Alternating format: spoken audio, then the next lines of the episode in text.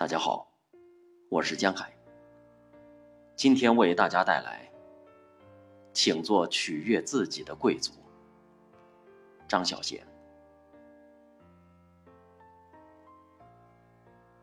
你也肯定遇见过一种人。当你细心打扮的那天，他走过来，不怀好意的笑着问你：“穿成这样是去喝喜酒吗？”你真想骂他说。你才去喝喜酒！一个人难道不可以偶尔怀抱着赴宴的心情愉悦自己吗？人生是一场秀，我们每个人都走秀，都有自己的姿态。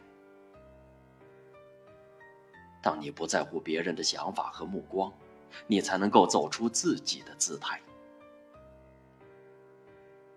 真正苍白的，是期待别人的认同，尤其是那些与你无关的人，那才是落难，却成不了贵族。